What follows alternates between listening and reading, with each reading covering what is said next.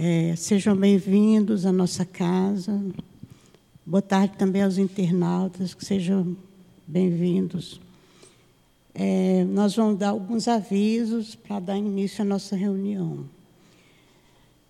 Nossa casa tem estudos de domingo a domingo. Então, quem quiser, nós estudamos todas as obras básicas. Todos os dias da semana tem estudos e tem em vários horários. E estudamos também as obras de Leon Denis, as obras de André Luiz e as obras de Dona Ivone Pereira. Quem quiser vir estudar conosco, é só procurar a gente aqui no final, que a gente tem um panfleto com os dias e horários certinhos dos estudos. Então, vocês podem escolher e vir estudar. É, nossa casa, ela mantém a obra social Antônio de Aquino, que funciona aos sábados, de 8 horas da manhã ao meio-dia. É, as crianças das famílias assistidas chegam, tomam o café da manhã, vão para as salas, é, estudam o livro dos Espíritos, almoçam e retornam aos seus lares. O mesmo acontece com as mães também, que vêm, elas também tomam o café da manhã, estudam, o mesmo tema que as crianças estão estudando, elas também estão estudando e almoçam e, vão, e, e retornam. Elas recebem, são famílias cadastradas, recebem uma cesta básica todo mês, e nós temos necessidade de ajuda. Quem quiser nos ajudar com um quilo de alimento não perecível, poderá trazer, que será bem-vindo. É, a gente também precisa de voluntários para trabalhar na obra social. É, quem quiser trabalhar ou conhecer a obra social, é só procurar o dirigente da casa, que eles vão é, mostrar, indicar para vocês é, como funciona, o que está precisando para ajudar, e eles vão orientar vocês. É, nós temos também, estamos distribuindo uma sacolinha que é o presente de Natal das nossas crianças. As crianças que frequentam a evangelização infantil, no final do ano, na festa de Natal delas, a gente dá uma bolsa para elas com itens básicos. É, uma, é um shortzinho, é um chinelo, é, uma escova de dente. E tem, tem uns itens lá básicos, não é caro. O que nós pedimos é vocês para nos ajudar levando as sacolas. Vocês podem ter, pedir amigos para ajudar, levando sacola para amigos e nos ajudar a comprar essa lembrancinha para as crianças. As sacolas, é só procurar o Omar na, ali na livraria, que ele vai entregar e orientar vocês, a data de entrega e tudo. E o nosso estudo hoje vai ser o Livro dos Espíritos, é, da pergunta 291 a 303, e a nossa Maiara vai fazer a palestra. O Evangelho segundo o Espiritismo é o capítulo 5, item 22. O, é Michel, né? Maicon, é, Maico vai fazer a sustentação na hora do passe nesse, com esse item. E nós vamos ler, então, o item do Evangelho para a gente fazer a nossa prece e começar a nossa reunião. Se fosse um homem de bem, teria morrido. É, 20, é questão 22 do Evangelho segundo o Espiritismo, capítulo 5. Bem-aventurados aflitos. Ao falar de um homem de mal que escapa de um perigo, frequentemente dizeis: se fosse um homem de bem, teria morrido. Pois bem, dizei isso e estáis com a verdade, porquanto efetivamente Muitas vezes acontece que Deus concede a um, a um espírito ainda jovem no caminho do progresso uma prova mais longa do que um bom que receberá o benefício de uma prova tão curta quanto possível. Como recompensa pelo seu mérito, Assim, pois, quando dizeis, se fosse um homem de bem, teria morrido. Não tenhais dúvida de que cometeis uma blasfêmia. Se morre um homem de bem e ao lado de sua casa mora um homem mau, vós apressais em dizer: seria bem melhor que fosse aquele. Estais completamente errados, porque aquele que parte acabou a sua tarefa, e aquele que fica talvez não a tenha começado. Porque havereis de querer que o mal não tivesse tempo de, ter, de terminá-la e que o bom continuasse preso à gleba terrestre? Que direis de um prisioneiro que tivesse cumprido toda a sua sentença e que o mantivesse na prisão, enquanto que se daria liberdade àquele que não tem direito a ela? Sabeis, portanto, que a verdadeira liberdade é encontrada no momento em que não são desfeitos os laços corporais, e que enquanto estiverdes na terra, estareis em cativeiro. Vamos então fazer a nossa prece, vamos voltar nossos pensamentos para Jesus.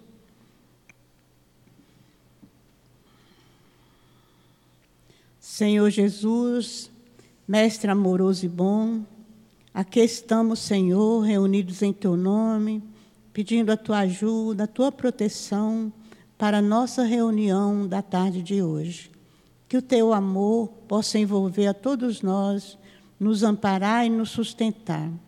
Abençoe a nossa Maiara, o nosso Maicon, na, nas suas exposições, ampare eles e ajude a todos nós, Senhor, a compreender as suas lições, a compreender as leis de Deus, as leis de amor e progredirmos usando, fazendo, colocando em prática no nosso dia a dia sustenta o nosso querer, ajuda a todos nós e ampare a todos nós nesta tarde de hoje. Fica conosco e que seja em nome de Deus, em teu nome, Jesus, em nome do altivo e dos mentores espirituais desta casa de amor, que possamos dar por iniciado a nossa reunião da tarde de hoje. Graças a Deus.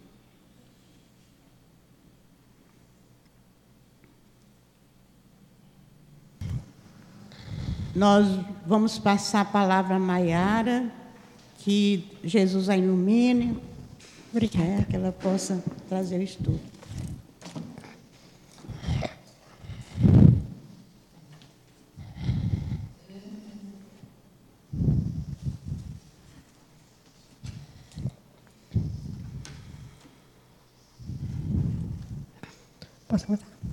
Boa noite, gente, tudo bem?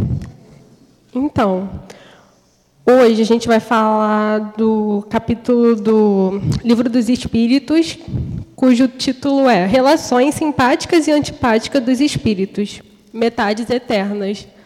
Nossa, está fazendo bastante eco, né? E a gente vai começar pela questão 291 do Livro dos Espíritos, onde Kardec pergunta: além além da semelhança geral de afinidade, Há entre os espíritos afeições particulares? Além da afinidade que os espíritos têm uns com os outros, é, no geral, existem afeições que são particulares, motivos mais íntimos que fazem esses espíritos se relacionarem? E os espíritos respondem que sim.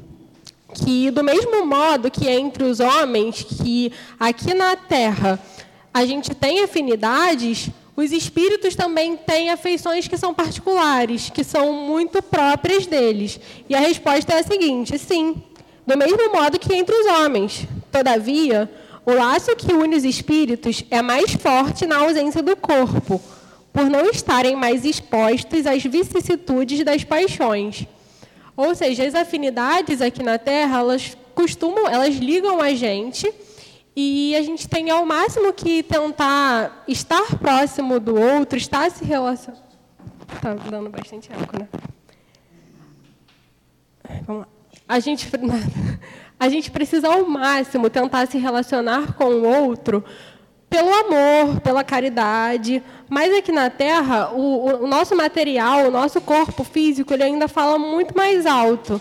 Então, nem sempre essa proximidade, essa, esse bom relacionamento é oriundo de vibrações superiores, é oriundo de uma vibração de amor. Então, por isso que ele fala que na ausência do corpo, que prende tanto a gente à terra, os, os sentimentos que não são tão puros, a relação flui muito melhor. Quando a gente está no plano espiritual, a, a relação acaba funcionando de uma maneira muito mais serena, muito mais fraterna do que aqui.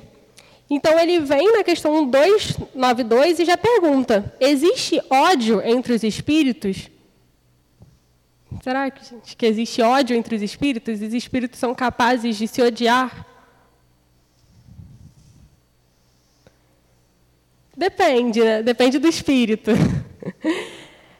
Quando a gente fala de espírito aqui, dentro da realidade que a gente vive, dentro do planeta que a gente vive, dentro dos espíritos que a gente convive, a gente diz que sim, que é possível. Porque a gente ainda vibra, em muitos casos, num, numa, numa vibe muito inferior. A gente ainda está ali muito preso à matéria, muito preso ao orgulho, muito preso aos sentimentos que não trazem a gente para mais perto da espiritualidade, de uma pureza. Então, em, no nosso caso, é possível sim haver ódio. Mas quando a gente vai para o plano espiritual, e quando você está no plano espiritual, na condição de um espírito mais elevado, a gente percebe que esse ódio não existe, que ele não consegue se desenvolver ali dentro. E fica até mais difícil para a gente, enquanto espírito desencarnado, né, ter esse ódio, cultivar esse ódio, porque lá a gente acaba enxergando as coisas com muito mais clareza acaba tendo muito mais lembranças, acaba tendo uma bagagem muito maior que facilita, em muitos casos, o nosso entendimento. A gente sabe que quando a gente vem para a Terra, quando a gente vem com o véu do esquecimento, que é um presente que a gente recebe justamente para poder se reconciliar com as pessoas, justamente para poder manter um bom relacionamento que às vezes não seria possível sem esse esquecimento, a gente facilita, né? A gente tem menos esse, esse sentimento, a gente consegue desenvolver um sentimento, às vezes, até de amor. Só que lá no outro plano é muito mais fácil, porque a gente acaba tendo uma visão completa. Aqui a gente tem uma visão que é limitada. A gente só enxerga um pedaço, a gente não, não tem tanta clareza do sentimento do outro, a gente não consegue ler a pessoa da forma que a gente consegue no plano espiritual. A gente ainda tem muitas máscaras. E aqui a gente consegue disfarçar. A gente consegue disfarçar as nossas mais tendências, os nossos mais pensamentos. Mas quando a gente está no, no plano espiritual, a gente não consegue, a gente não tem tanta facilidade. E aí ele vem para a questão 293, eu não li a resposta, né? Vamos lá. Existe ódio entre os espíritos? Aí os espíritos dizem: não, não existe ódio senão entre os espíritos impuros. E são eles que se insuflam entre vós as inimizades e as dissensões. Ou seja, entre os espíritos impuros, entre nós existe. Entre os espíritos que estão num grau mais elevado, num grau de pureza, evidente que não existe. Eles não têm mais esse sentimento porque eles já têm um amor que é fraterno. Eles já conseguem olhar para o próximo com amor. Ainda que o próximo fira, ainda que o próximo prejudique, ele consegue ter um olhar de amor. Ele não tem mais o sentimento de ódio.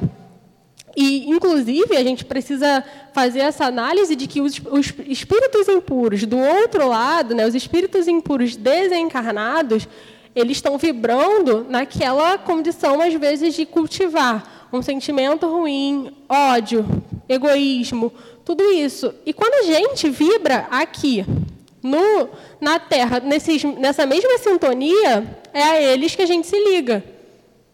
Então, a gente acaba ficando o tempo todo influenciado por eles, vibrando na mesma vibração que eles, e eles alimentam de uma forma os sentimentos que a gente já sente, né? eles não trazem esses sentimentos para a gente, a gente já tem esse sentimento, e eles vibram tanto em cima da gente daquela forma que às vezes a gente toma atitudes que a gente nem mesmo se reconhece.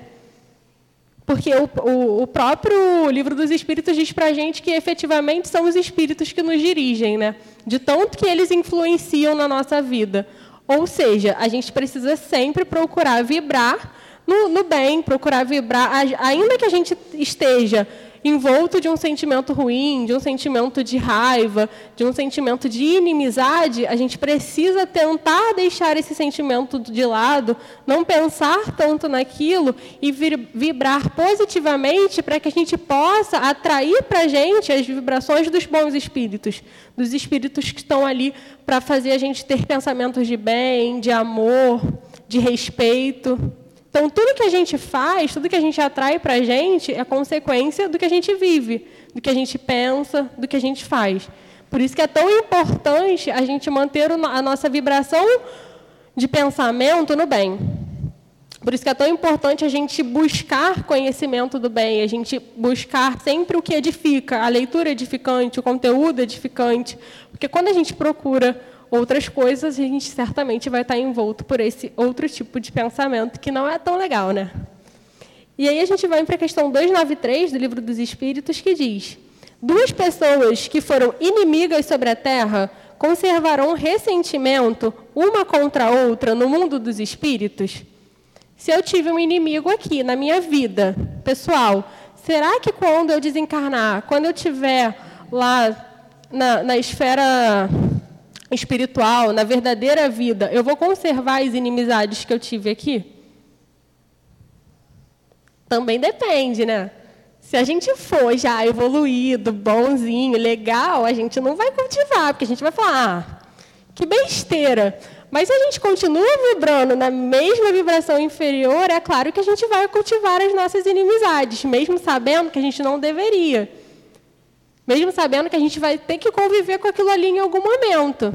Enquanto espírita, a gente tem a consciência de que as pessoas passam na nossa vida por um determinado motivo.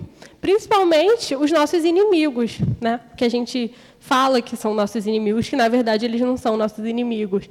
Então a gente precisa se reconciliar com eles o mais rápido possível, para o nosso próprio bem. Eu procuro pensar assim: olha, se eu me reconciliar com você agora, depois eu não vou ter que te encontrar de novo, né? Vamos, vamos melhorar, vamos, vamos resolver logo aqui, que a gente encerra por aqui o nosso assunto. Mas normalmente não é o que a gente faz. A gente fica alimentando aquele sentimento, a gente fica alimentando aquela vibração que não é boa em relação à pessoa e ela em relação a nós, e a gente acaba ficando preso naquilo. A gente acaba vivendo aquele sentimento por tanto tempo, até o momento que a gente vai decidir que, olha, não dá, eu preciso me reconciliar, eu preciso aprender a amar essa pessoa, eu preciso aprender com essa pessoa e me livrar desse sentimento. Então, a resposta da questão 293, a pergunta é: duas pessoas que foram inimigas sobre a Terra conservarão ressentimento uma com a outra no mundo dos espíritos? Não elas compreenderão que o seu ódio foi estúpido e um motivo pueril, o motivo foi infantil. Né? Os espíritos imperfeitos conservam apenas uma espécie de animosidade, até que estejam purificados. Se foi o interesse material que os dividiu, eles não pensarão mais nisso, por pouco que sejam desmaterializados. Se não há mais antipatia entre eles, o motivo da discussão, não mais existindo, podem rever-se com prazer o que a gente pode pegar dessa resposta que eu acho muito importante? Quando o motivo entre eles for material. Às vezes, o ódio é entre as nações, inclusive. Entre nações que são inimigas. Sei lá, vamos botar Estados Unidos e hoje, que tem acontecido muito, o Afeganistão. Teoricamente, seriam é, nações inimigas. Será que depois, no além-túmulo, uma pessoa dos Estados Unidos e uma pessoa que era lá do Afeganistão, eles continuariam preservando essa inimizade? Não, porque eles vão perceber que, olha, a gente aqui está no mesmo lugar, não existe essa divisão. O motivo que, pelo qual a gente se distanciava, o motivo pelo qual a gente era inimigo, a gente brigava, era um motivo infantil, era um motivo porque a gente não enxergava o além. A gente não enxergava o que acontecia depois. A mesma coisa, as guerras religiosas, as desavenças religiosas, né? Um país que, que tem uma determinada religião dominante, que não se entende com outro pela religião que ele tem. Será que quando a gente está no além-túmulo e que a gente entende que é tudo uma coisa só, que é tudo algo único, que a gente faz parte de uma mesma nação, entre aspas, a gente vai preservar essa inimizade que é puramente material, que não é minha com aquela pessoa, não é de um sentimento meu direcionado àquela pessoa, mas de um sentimento que é coletivo, que foi me ensinado de que eu não deveria amar aquele povo. Então, quando ele fala aqui, ele fala também disso, né? Do, do, do, do motivo infantil. E aqui virou a página. E o Kardec tem, deixa um comentário aqui que ele diz: como dois escolares, chegados à idade da razão, reconhecem a puerilidade, ou seja, a infantilidade das desavenças que tiveram na infância e deixam de se mal querer. Ele percebe que aquilo era tão pequeno em relação a todo o restante que aquela desavença para ele já não tem mais motivo, não tem mais razão. Ele esquece daquilo, ele não preserva esse sentimento.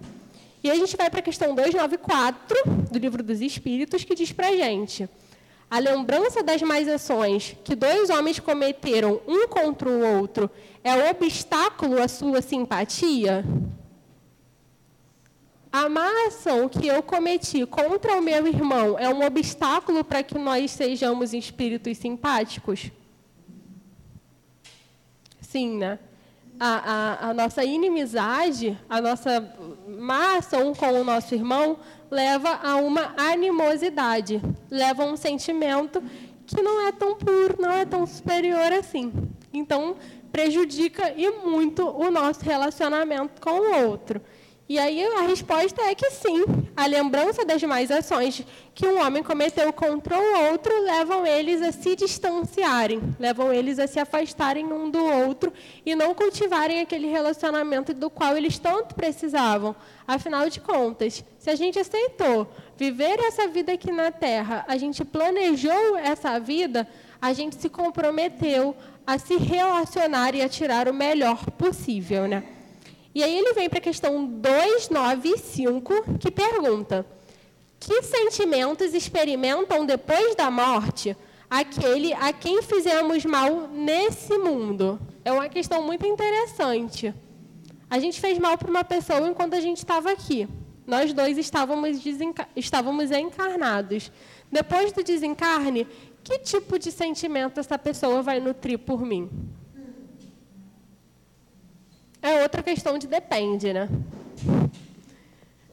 Se essa pessoa para, para quem eu fiz mal era, por exemplo, um espírito inferior, um espírito muito ligado à matéria e um espírito que tem levado toda essa vibração negativa, toda essa vibração de egoísmo, de dor para o além-túmulo, ele com certeza vai vibrar sobre mim dessa mesma forma. Talvez se eu fazer lá a minha passagem no umbral, ele vai estar tá lá para falar, olha, tá vendo aí o que você fez? Porque Deus possibilita isso. Por quê? Como uma forma de castigo? Não. Mas porque a gente tem livre-arbítrio. E às vezes você está tão tomado por aquele sentimento de raiva, de desamor, de rancor, que você de fato persegue aquela pessoa. Ainda no, no, no, no outro plano, você persegue. Você quer estar ali, você quer ver que aquela pessoa sofrendo, você quer cultivar aquele sentimento, você quer fazer ela se sentir da mesma forma que ela fez você se sentir. Você quer cultivar aquele olho por olho, dente por dente. Você fez isso comigo, você precisa sofrer isso. E a gente sabe que não é assim, a gente sabe que existe uma justiça. A gente sabe que as coisas acontecem quando tem que acontecer e que toda ação, seja ela boa ou ruim, tem uma consequência. Nada passa desapercebido para Deus. E às vezes a gente consegue se recuperar dessa ação até antes. Às vezes eu fiz mal ao meu irmão, eu machuquei, e eu consigo entender pelo estudo, pela minha evolução ainda nessa vida, que eu fiz aquilo ali errado. E eu consigo me reconciliar, eu consigo mudar. Às vezes eu não preciso nem de uma punição, vamos dizer, punição não, né? Punição é, é um termo forte, mas assim, eu não preciso passar por uma situação para me fazer entender, porque eu já abri os olhos para o meu erro.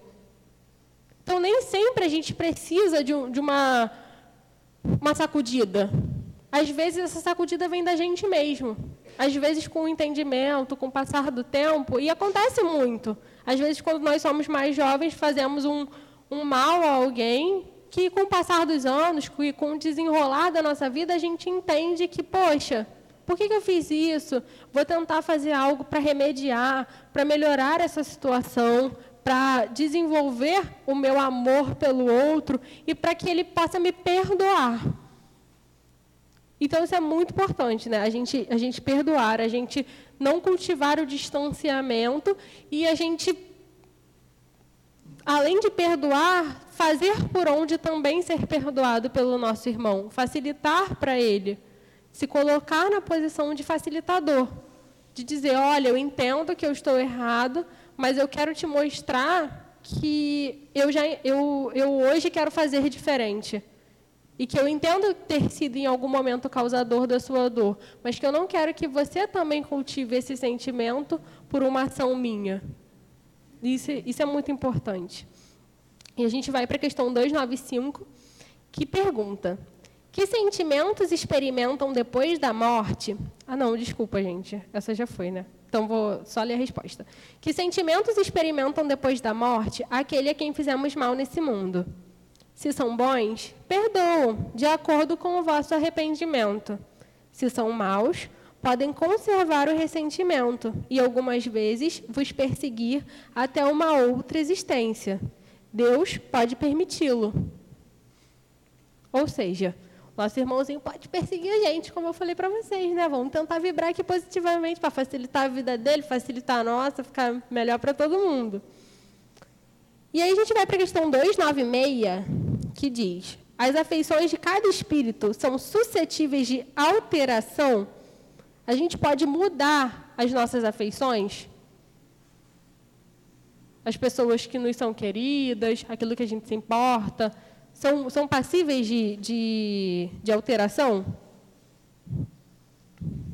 Quando a gente desencarna, quando a gente chega lá no plano espiritual, de repente a gente espiritualiza e fala: não, agora, agora eu só vivo positivamente. Será que dá para a gente fazer isso? Fala assim, agora que eu estou aqui, que eu entendi tudo, era verdade mesmo, gente. Então agora eu sou uma pessoa boa. A partir de hoje, eu mudo todas as minhas afinidades. Será que isso é possível? Eu acho que quando a gente. Eu acho não, né? Quando a gente chega no plano espiritual, tudo fica mais latente. Tudo fica mais visível e tudo fica mais claro. Ou seja, a gente não consegue dissimular. A gente não consegue fingir ser algo que nós não somos. E a evolução ela não é instantânea, é um processo. Quando a gente chega lá, de fato, a gente tem uma visão que é facilitadora. Mas isso não vai mudar e não vai desconstruir tudo que nós somos e tudo que nós temos como bagagem. É um processo. Não vai ser do dia para a noite, simplesmente porque eu desencarnei e agora eu entendi que era tudo verdade, que todo mundo é meu irmão, que a gente vai ficar junto, que a gente vai evoluir, vai ser perfeita, agora eu sou perfeita. Não continua sendo um processo, porque no fundo você sempre vai preservar as suas mais tendências, até que elas deixem de ser mais tendências, até que você chegue a um ponto de não se sentir sequer influenciado, porque você já está vibrando tão positivamente que aquilo para você não faz diferença. E os espíritos dizem para a gente: não, pois eles não podem se enganar. Não tem mais a máscara sob a qual se esconderam os hipócritas. Por isso, suas afeições são inalteráveis quando puros. O amor que os une lhes é uma fonte de suprema felicidade. Quando você é um espírito já mais evoluído, mais puro, você não precisa se enganar. Porque o tempo inteiro você vai viver uma vida de vibrações de amor, de caridade, de cuidado e de respeito com o outro. E quando somos impuros, a gente não consegue manter essa vibração por todo o tempo. A gente sempre acaba se deixando levar pelos nossos vícios, pelos nossos sentimentos de, de egoísmo, de, de desejo, né, de, de vaidade. A gente não consegue se desprender totalmente do, do material. Apesar da gente já estar ali bem mais desmaterializado, a gente ainda conserva muitos sentimentos da nossa vida na Terra. A gente ainda conserva inimizades, a gente ainda conserva desejos, vontades, pensamentos, isso tudo leva muito tempo para ser desconstruído. Por isso que a gente precisa de múltiplas encarnações, por isso que a gente precisa de múltiplas experiências, para que a gente chegue a um ponto de realmente entender tudo aquilo e ser capaz de vibrar numa esfera apenas de amor, que é a esfera do, dos espíritos evoluídos, que se Deus quiser um dia a gente chega lá, né? Pode demorar um pouquinho, mas a gente chega. E aí ele vem para a gente com a questão 297. A afeição que duas pessoas se dedicam neste mundo continuará sempre no mundo dos espíritos? A amizade, o amor, a fraternidade que a gente cria um pelo outro aqui na Terra, ela vai se conservar no mundo dos espíritos? Evidente que sim. Desde que esse nosso sentimento seja, seja sincero né, seja real. Porque muitas vezes as pessoas entendem que amam, que têm um, uma, um, um, relacionamento profundo com o outro, mas esse relacionamento ele é puramente físico, ele é puramente materializado. É um desejo carnal, não um, um desejo espiritual, não um desejo de realmente de amor, de, de fraternidade. Às vezes é simplesmente um sentimento ali que é diretamente ligado à matéria. E se você tem esse tipo de relacionamento, se você gosta do outro pelo, pela capa que ele usa, pelo corpo que ele tem e pelo que ele representa ali enquanto ser humano na Terra, você tem um relacionamento que, na verdade, ele não é baseado em amor. Ele é baseado em desejo, em matéria. E isso prejudica muito a relação. Porque você vê que quando você desencarna, não é aquilo ali que você vai buscar. Porque você começa a enxergar com uma amplitude muito maior. Então você vai buscar aquilo que realmente te move, aquilo que aquele você vai buscar a vibração de amor. Então ele responde para a gente, sim, sem dúvida. A relação entre dois espíritos, ela se alicerça sobre uma simpatia verdadeira. Mas se as causas físicas foram maiores que a simpatia, ela cessa com a causa. Ou seja, se eu vou lá para outro plano, achando que eu amo, mas que o meu sentimento ele é fundado meramente na matéria, eu não vou encontrar aquilo do outro lado porque para mim não faz sentido. Eu vou encontrar aquele que eu realmente amo, eu vou encontrar aquele por quem eu nutro um sentimento de fraternidade, um amor que é fraterno. E ele diz para a gente: as afeições entre os espíritos são mais sólidas e mais duráveis que sobre a terra, porque não estão mais subordinadas aos caprichos dos interesses materiais e do amor próprio. Ou seja, o sentimento de amor que a gente nutre no plano espiritual é um sentimento de amor muito mais verdadeiro, porque ele não está suscetível a todos, tudo, todos os atrativos que a vida material traz para a gente. Ele não está mais é, ligado à beleza, ao dinheiro, aos atrativos físicos, ao prazer físico. Ele se desmonta daquilo, ele se, ele se desliga. Ou seja, passa a ser um sentimento de amor que realmente é puro que é um sentimento de amor que realmente a gente é o sentimento que a gente deveria sentir, né, por todos. E aí agora a gente vai vir para uma segunda parte, que é uma parte um pouco mais longa, por isso eu até tentei ser mais breve, né, nas anteriores, que é a parte das duas metades, as metades eternas, né? E a questão 298 ela traz assim para gente: as almas que deverão se unir estão predestinadas a essa união desde a sua origem e cada um de nós tem, em alguma parte do universo, sua metade, a qual se re reunirá fatalmente um dia? Será que todos nós temos uma metade a qual um dia a gente vai se reunir? Será que nós temos uma alma gêmea?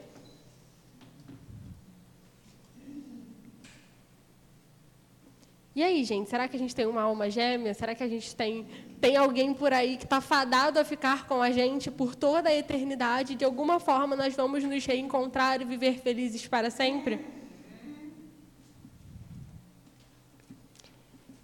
Então, para falar disso, eu trouxe um livro. Esse livro chama Não Pise na Bola, do Richard Simonetti.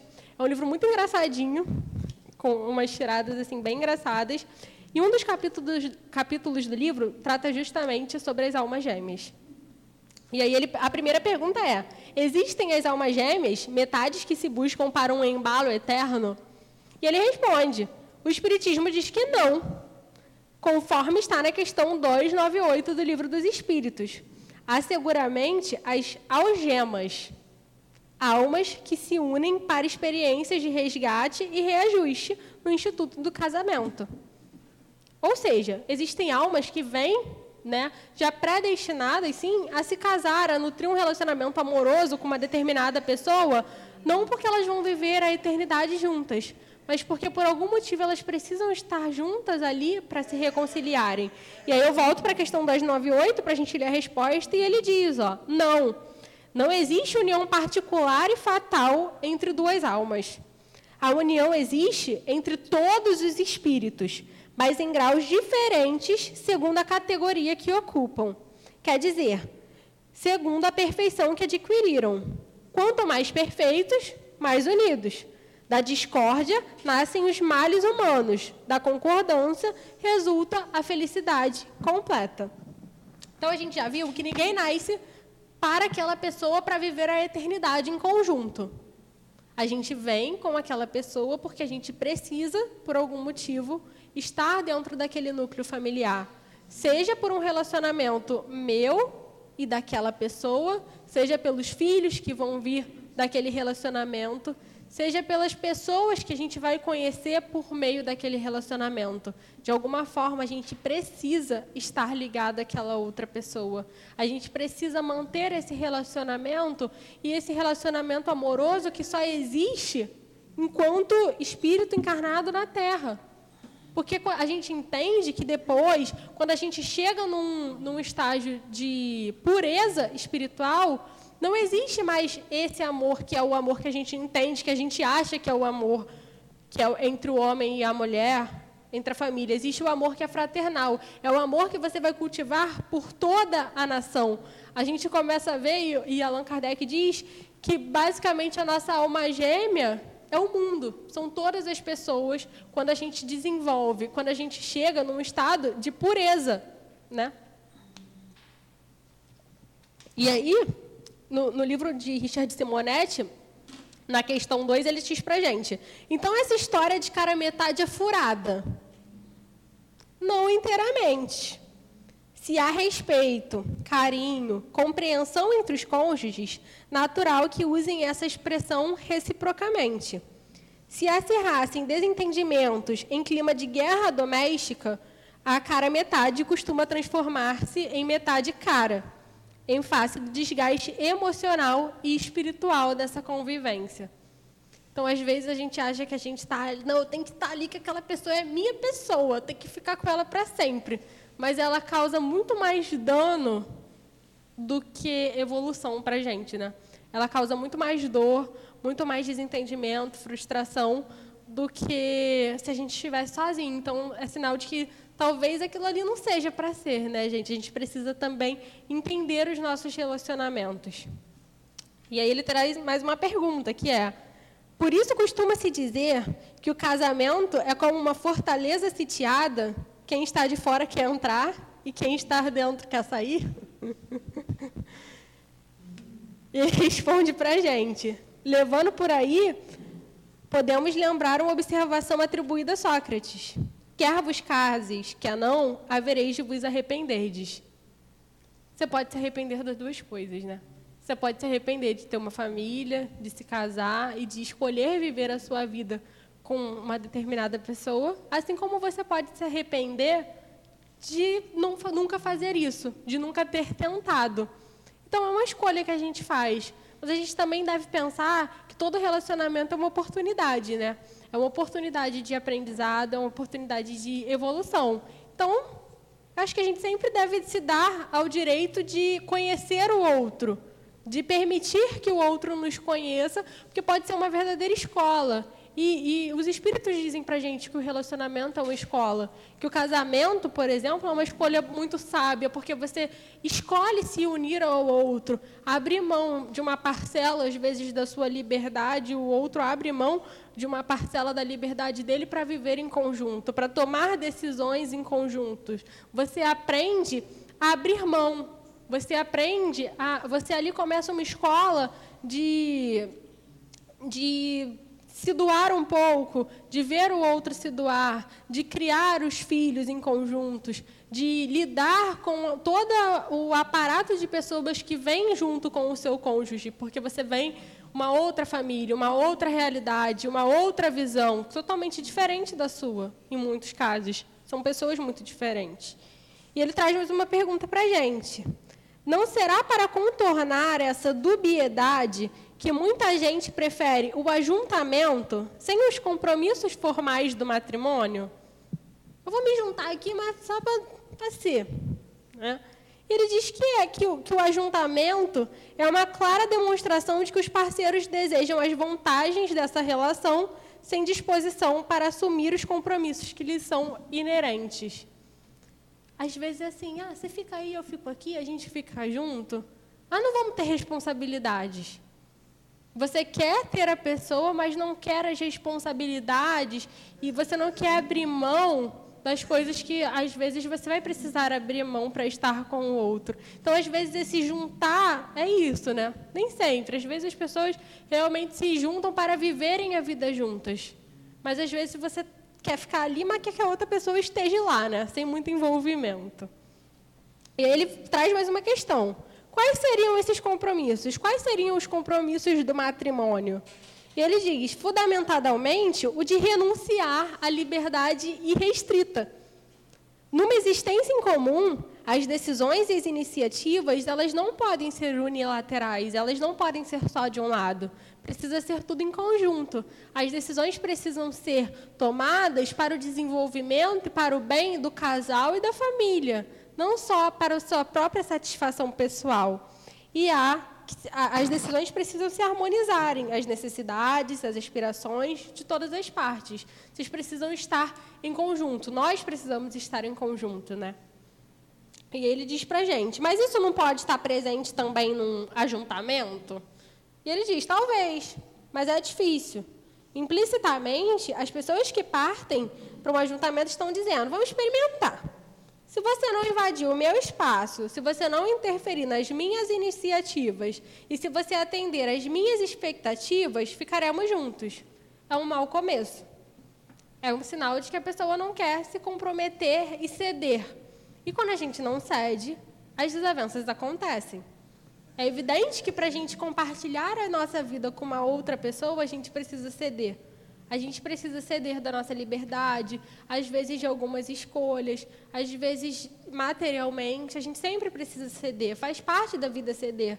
Faz parte da vida a gente, às vezes, deixar um pouquinho o que a gente quer de lado para ouvir o que o outro quer. Não que a gente tem que se condicionar à vontade do outro ou fazer aquilo que o outro quer, mas porque a gente precisa ser maleável, né? E aí ele traz para a gente até que ponto o casamento altera essa concepção. E ele diz que o casamento é uma demonstração recíproca de confiança na solidez da relação.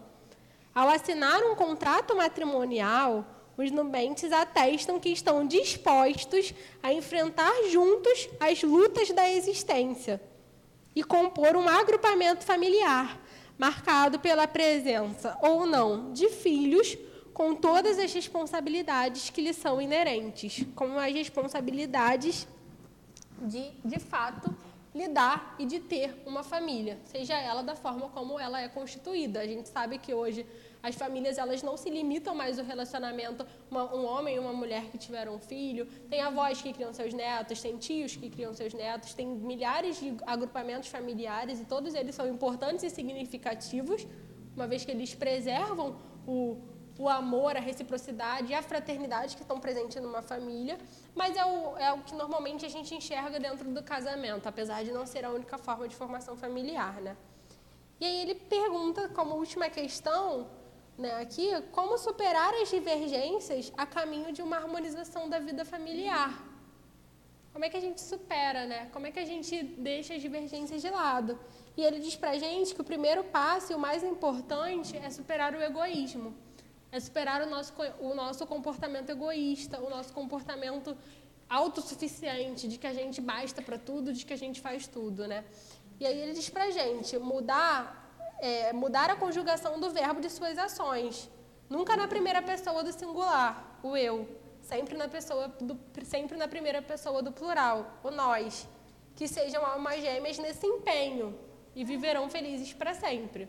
Para sempre, dentro da realidade, sempre aqui, né, gente? A gente sabe que os nossos relacionamentos, eles não, não, são, não se dão da mesma forma no plano material. E isso é o que o que traz esse livro aqui, ele é super interessante, super engraçadinho, tem vários temas, né? Ele aborda de uma maneira muito descontraída e a gente volta para o livro dos Espíritos, que ainda faltam umas questões aqui. E ele traz, continuando né, nesse, nesse, mesmo, nesse mesmo assunto, na questão 299, eles perguntam em que sentido se deve entender o termo metade de que certos espíritos se servem para designar espíritos simpáticos. Nós somos metade de alguém, gente? Na literatura espírita, e não só na literatura espírita, mas na, na literatura em geral, é bem comum a gente ver essas histórias de cara metades. Né? Dentro do Consolador, Emmanuel traz. É, Chico psicografa uma história que, que Emmanuel dita para ele sobre almas gêmeas, é, dizendo sobre a existência de almas gêmeas. E hoje a gente entende que Inclusive, no próprio Consolador existe hoje uma nota de rodapé dizendo que não é bem daquela maneira. A gente sabe que tudo que é trazido ali pelo Espírito, ele pode ter, ter alguma falha, né? E nesse caso, a falha foi reconhecida de que realmente não existe alma gêmea, apesar de ter lá no, no Consolador um texto dizendo sobre a existência de almas gêmeas, mas tem várias na literatura, Romeu e Julieta, tem várias histórias que mostram espíritos almas gêmeas. E elas sempre trazem uma, uma temática e uma um entendimento de que, olha, eu sou metade, eu não sou suficiente. Para eu ser completo, eu tenho que ter outro. Tem que juntar aqui para a gente virar um. E é exatamente esse entendimento que a gente busca desconstruir, né? A gente quer estar com o outro para ser a mais, não para completar. Nós já somos completos. Deus criou espíritos completos autossuficiente, a gente sabe que a gente sempre precisa do outro, mas que não precisa de, de uma pessoa ali para fazer você ser quem você é. Você é quem você é sozinho. Então ele diz aqui: em que sentido se deve entender o termo metade de que certos espíritos se servem para designar os espíritos simpáticos? A expressão é inexata. Se um espírito fosse a metade de outro, separado dele, seria incompleto. E nós não somos incompletos. Deus não faz nada incompleto. Deus faz tudo completo, perfeito, bonitinho. A gente que de vez em quando estraga, né? E aí vem na questão 300 que ele pergunta: Dois espíritos perfeitamente simpáticos, uma vez reunidos, o serão pela eternidade ou podem se separar unindo, unindo-se a outros espíritos? Na eternidade, a gente vai se ligar eternamente com alguém? Na eternidade, não, na perfeição, né? Quando atingimos a perfeição, nós vamos nos ligar eternamente com alguém? A gente já falou disso, né? Na perfeição, todos os espíritos se ligarão, todos os espíritos serão simpáticos, todos os espíritos são unidos entre si. Falo dos que atingiram a perfeição.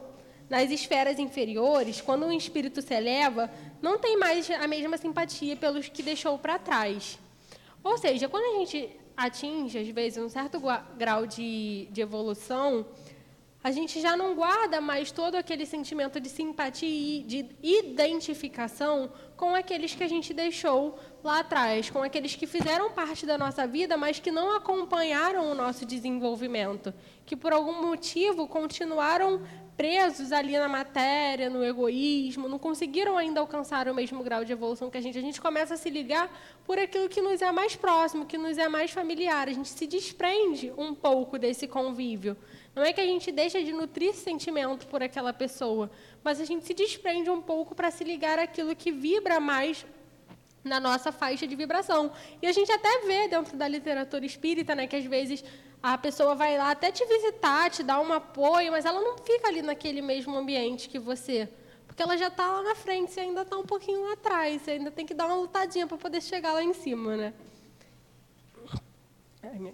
E aí ele pergunta para a gente: dois espíritos simpáticos são um complemento um do outro, ou essa simpatia é o resultado de uma identidade perfeita?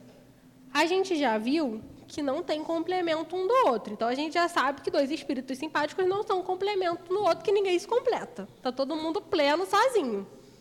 Todo mundo tem tudo o que precisa dentro de si mesmo. A gente não precisa do outro para ter isso. Mas aí ele diz, é, são um complemento um do outro, ou essa simpatia é resultado de uma identidade perfeita. Mas essa identidade, ela realmente pode existir, apesar deles não se completarem. Dessa, desse complemento, ele não ser real, né? E aqui ele diz para gente, a simpatia que atrai um espírito para o outro é resultado da perfeita concordância de suas inclinações, de seus instintos. Se um devesse completar o outro, perderia a sua individualidade. A gente sabe, e, e isso é, é, muito claro da doutrina, porque existem muito, muitos segmentos religiosos que entendem que depois da morte a gente se une a um todo. E a gente tem entendimento de que a gente não se une a um todo que mesmo depois do desencarne, a gente preserva a nossa individualidade. A gente continua sendo espírito. Eu continuo sendo Maiara. Talvez não com o mesmo nome, com as mesmas características físicas, que isso é limitado para o que a gente vive aqui. É limitado para a nossa percepção. A gente ainda não tem olhos de ver é, a forma real, né? A gente está tá aqui moldado por um perispírito, por um corpo físico que foi nos concedido como um presente para vivermos aqui. Mas a, a, nossa a simpatia, as inclinações, a gente vai preservar e vai encontrar, né? Alguém parecido, mas não como uma gêmea, como amizade, como a gente vai se relacionar com todos os espíritos lá. E, e preservar o que a gente era, individual. Cada um é cada um. São vários espíritos, múltiplos espíritos. E a questão 302 traz para gente a identidade necessária para a simpatia perfeita consiste na semelhança de pensamentos e, no senti e nos sentimentos, ou também na uniformidade de conhecimentos adquiridos. A simpatia, né, a nossa identidade um com o outro, é simplesmente pelas nossas semelhanças de pensamento, de, de, de sentimento, ou com base no nosso conhecimento, no que a gente sabe.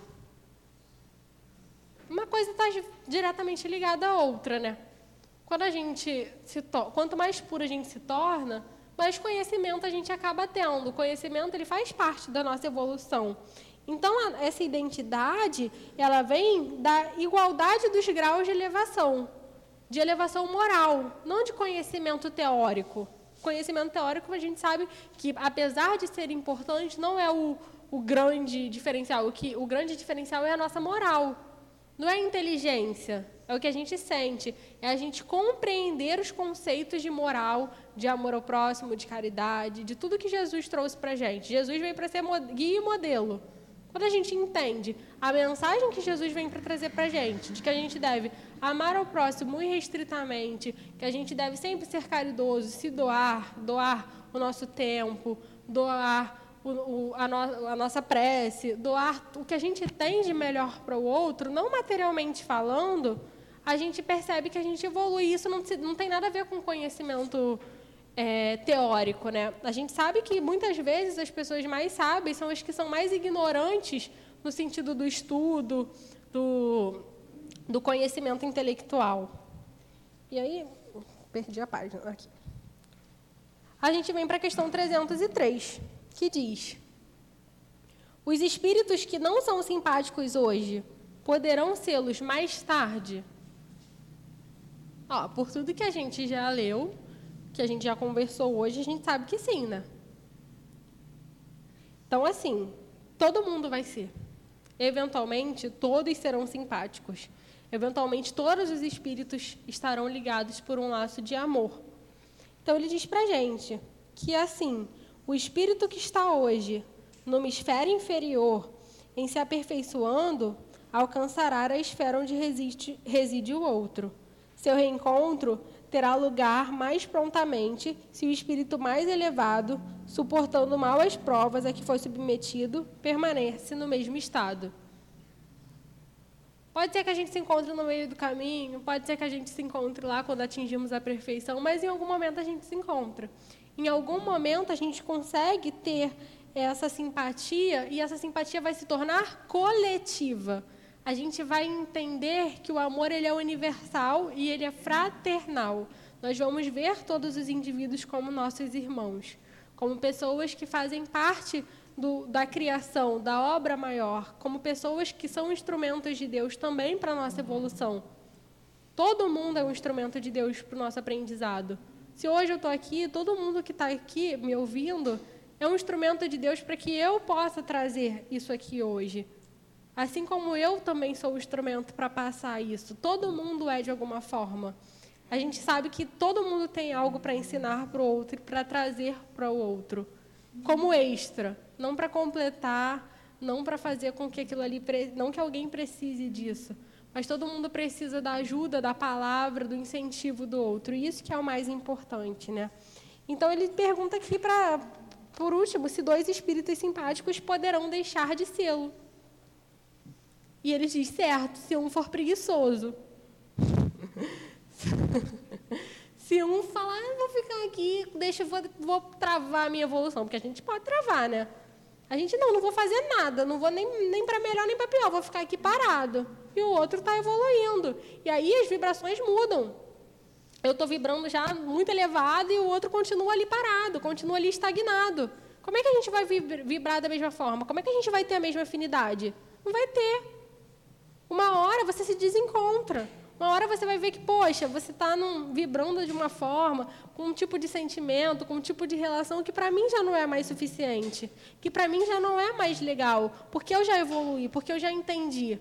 E quando aquela pessoa conseguir enxergar dessa maneira e conseguir evoluir dessa maneira, ela vai se chegar perto de você de novo, mas essa desaproximação pode acontecer. E aqui tem um comentário de Kardec que é muito interessante né, para a gente encerrando, que é o seguinte: a teoria das metades eternas é uma figura que representa a união de dois espíritos simpáticos. É uma expressão usada, mesmo na linguagem vulgar, e que se faz e que se faz necessário não se empreender à letra. Os espíritos que a usam não pertencem certamente a uma ordem mais elevada a esfera de suas ideias é necessariamente limitada e eles expressam seus pensamentos pelos termos que se serviram durante a vida corporal. É preciso, portanto, rejeitar essa ideia de que dois espíritos, criados um para o outro, deverão um dia fatalmente reunir-se na eternidade, depois de estarem separados durante um lapso de mais ou menos longo. Um lapso mais ou menos longo, desculpa. Então, a gente entende que esse conceito de alma gêmea é um conceito pequeno, assim como a maioria dos conceitos que a gente tem. A gente sabe que nós estamos num grau evolutivo que ainda não nos permite entender em sua totalidade toda a obra. A gente ainda não consegue entender o real significado por detrás de algumas coisas porque a gente ainda não tem os olhos para ver e para entender determinados assuntos. E esse é o caso da alma gêmea. Para algumas pessoas, elas precisam de um nome para justificar aquilo ali, para entender aquilo ali, apesar de não ser aquilo num sentido literal, e é o que ele traz aqui. Às vezes a pessoa precisa daquilo ali para definir, mas a gente precisa entender que aquilo não é literal que não existe alma gêmea, que não existe cara metade, que não existe um completando o outro, que o que existem são espíritos que se unem para um objetivo maior de evolução. O instituto casamento, o instituto matrimônio, o, o, o amor que é o, entre o homem e a mulher, por exemplo, ele não existe dessa forma nas esferas mais evoluídas. Esse amor, ele muda, ele se modifica. Esse, essa necessidade de relacionamento conjugal é uma, é uma necessidade terrena, é uma necessidade, inclusive, de procriação de perpetuação, de dar oportunidade para novos espíritos chegarem. É uma necessidade material e física. Não é uma necessidade do espírito. A gente sabe que, inclusive, o espírito não tem sexo. É, é um, um, entendimento que a gente precisa ter aqui para justificar todas as outras coisas. É temporário. Nosso conhecimento aqui ele é temporário. Ele vai se evoluir. Conforme nós formos evoluindo, nós vamos ter mais, a gente vai conseguir enxergar esse conhecimento que temos hoje de uma outra maneira. O conhecimento que a gente tem está limitado àquilo que a gente pode entender e pode ver, né? Nem tudo a gente tem a possibilidade ainda de entender. Por isso que a gente precisa entender que tudo é muito volátil. Esse conhecimento é, um, é, é limitado, é travado. Por isso que, às vezes, algum, algumas situações ficam difíceis né, da gente entender. Fica difícil da gente processar o, o motivo, o porquê, por que, que, é dessa forma, por que, que acontece assim, por que, que não acontece assado, por que, que é o homem e a mulher que estão unidos aqui para se casarem. Então, a gente precisa entender que nem tudo está presente aqui para gente. Muita coisa a gente vai entender no futuro. Gente, é isso. Espero que vocês tenham entendido. Eu deixei essa parte da, da alma gêmea, da cara metade, para o final, pra gente, porque eu acho que é o mais interessante dentro desse capítulo, é o que as pessoas mais têm dúvida. Obrigada pela oportunidade. Espero que tenha sido claro para todo mundo. E agora eu vou deixar aqui o Michael falar.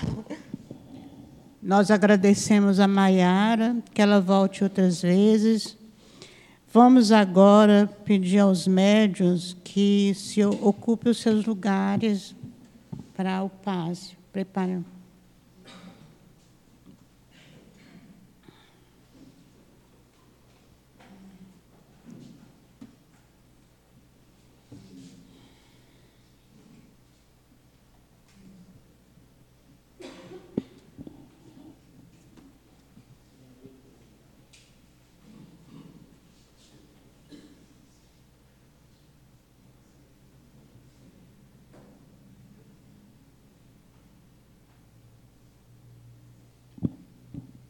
Voltando nossos pensamentos para Jesus, vamos pedir a Ele que abençoe o nosso momento. Jesus, Mestre querido, nós te pedimos, Senhor, que abençoe esse momento do passe na nossa casa de amor, que o teu amor possa envolver todos os médios e que eles possam, Senhor, doar o melhor de si e que nós também possamos estar receptivos às energias benfeitoras que essa casa de amor nos fornece. Envolve todos nós que aqui estamos, Senhor, e abençoa as mãos dos médios, que os espíritos do bem, o guia espiritual de cada médio, possa ajudá-lo no passe e que seja em nome de Deus, em teu nome, Jesus, em nome dos benfeitores espirituais, que possamos dar por iniciado o passe na nossa casa. Graças a Deus.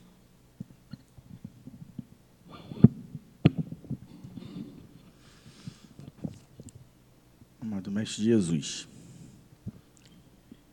que possamos, na tarde de hoje, baseado no item 22 do capítulo 5, Bem-aventurados aflitos, entender quanto ganhamos em oportunidade, em conhecimento, em desenvolvimento com a doutrina espírita. Quantas vezes no passado entendíamos que deveria desencarnar aquele outro mais errado, aquele outro aonde identificávamos a maldade, identificávamos o problema, e não aquele aonde o bem já envolvia, aonde o sentimento de amor era preponderante.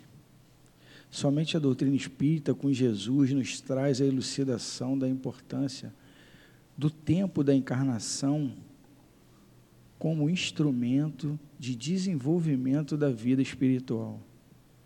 Por que fazer desencarnar antes alguém que precisa de mais tempo nessa terra a fim de aprender, a fim de entender, às vezes de espiar para futuro entendimento sobre a lei de Deus, sobre o amor de Jesus e sobre a importância da vida. Quem somos nós hoje para podermos designar a direção que deve tomar a vida do outro perante a encarnação? O que conhecemos do outro? O que conhecemos na necessidade do outro? Às vezes temos muitas dificuldades de, de conhecer as nossas necessidades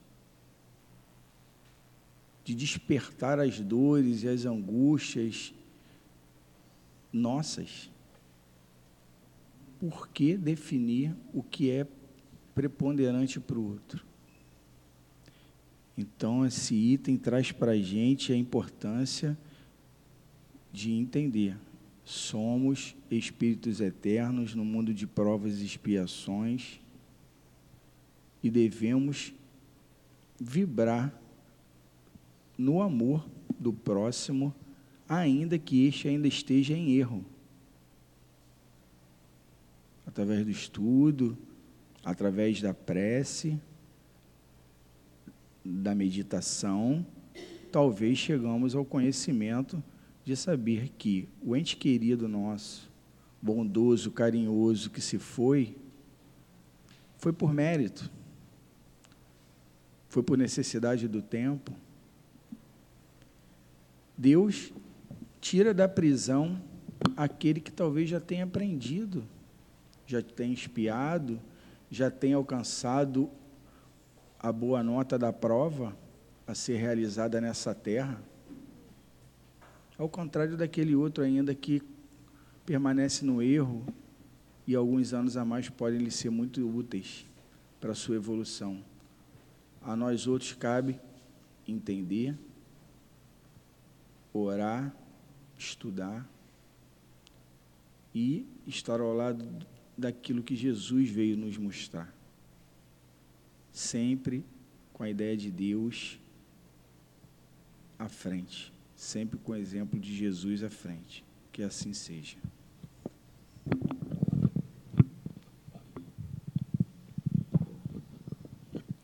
Vamos novamente voltar aos nossos pensamentos para Jesus. Senhor Jesus, nós muito te agradecemos, Senhor, pelas tuas bênçãos de amor aqui nesta casa de amor, pelo muito que recebemos desta casa que nos acolhe com todo amor. Nós te agradecemos pelo que recebemos nessa noite de hoje, o esclarecimento, o passe revigorante, a bênção dos amigos espirituais que nos amam e querem o nosso, nosso bem. E ainda que te agradecendo, Senhor, nós te pedimos que leve-nos para casa sob a tua proteção, sob o teu amparo, sob a tua paz. Que teu amor possa envolver e nos ajudar agora e sempre. Que seja em nome de Deus, em teu nome, Jesus em nome do altivo e dos mentores espirituais da nossa casa de amor, nós damos por encerrado o nosso estudo da tarde de hoje. Graças a Deus.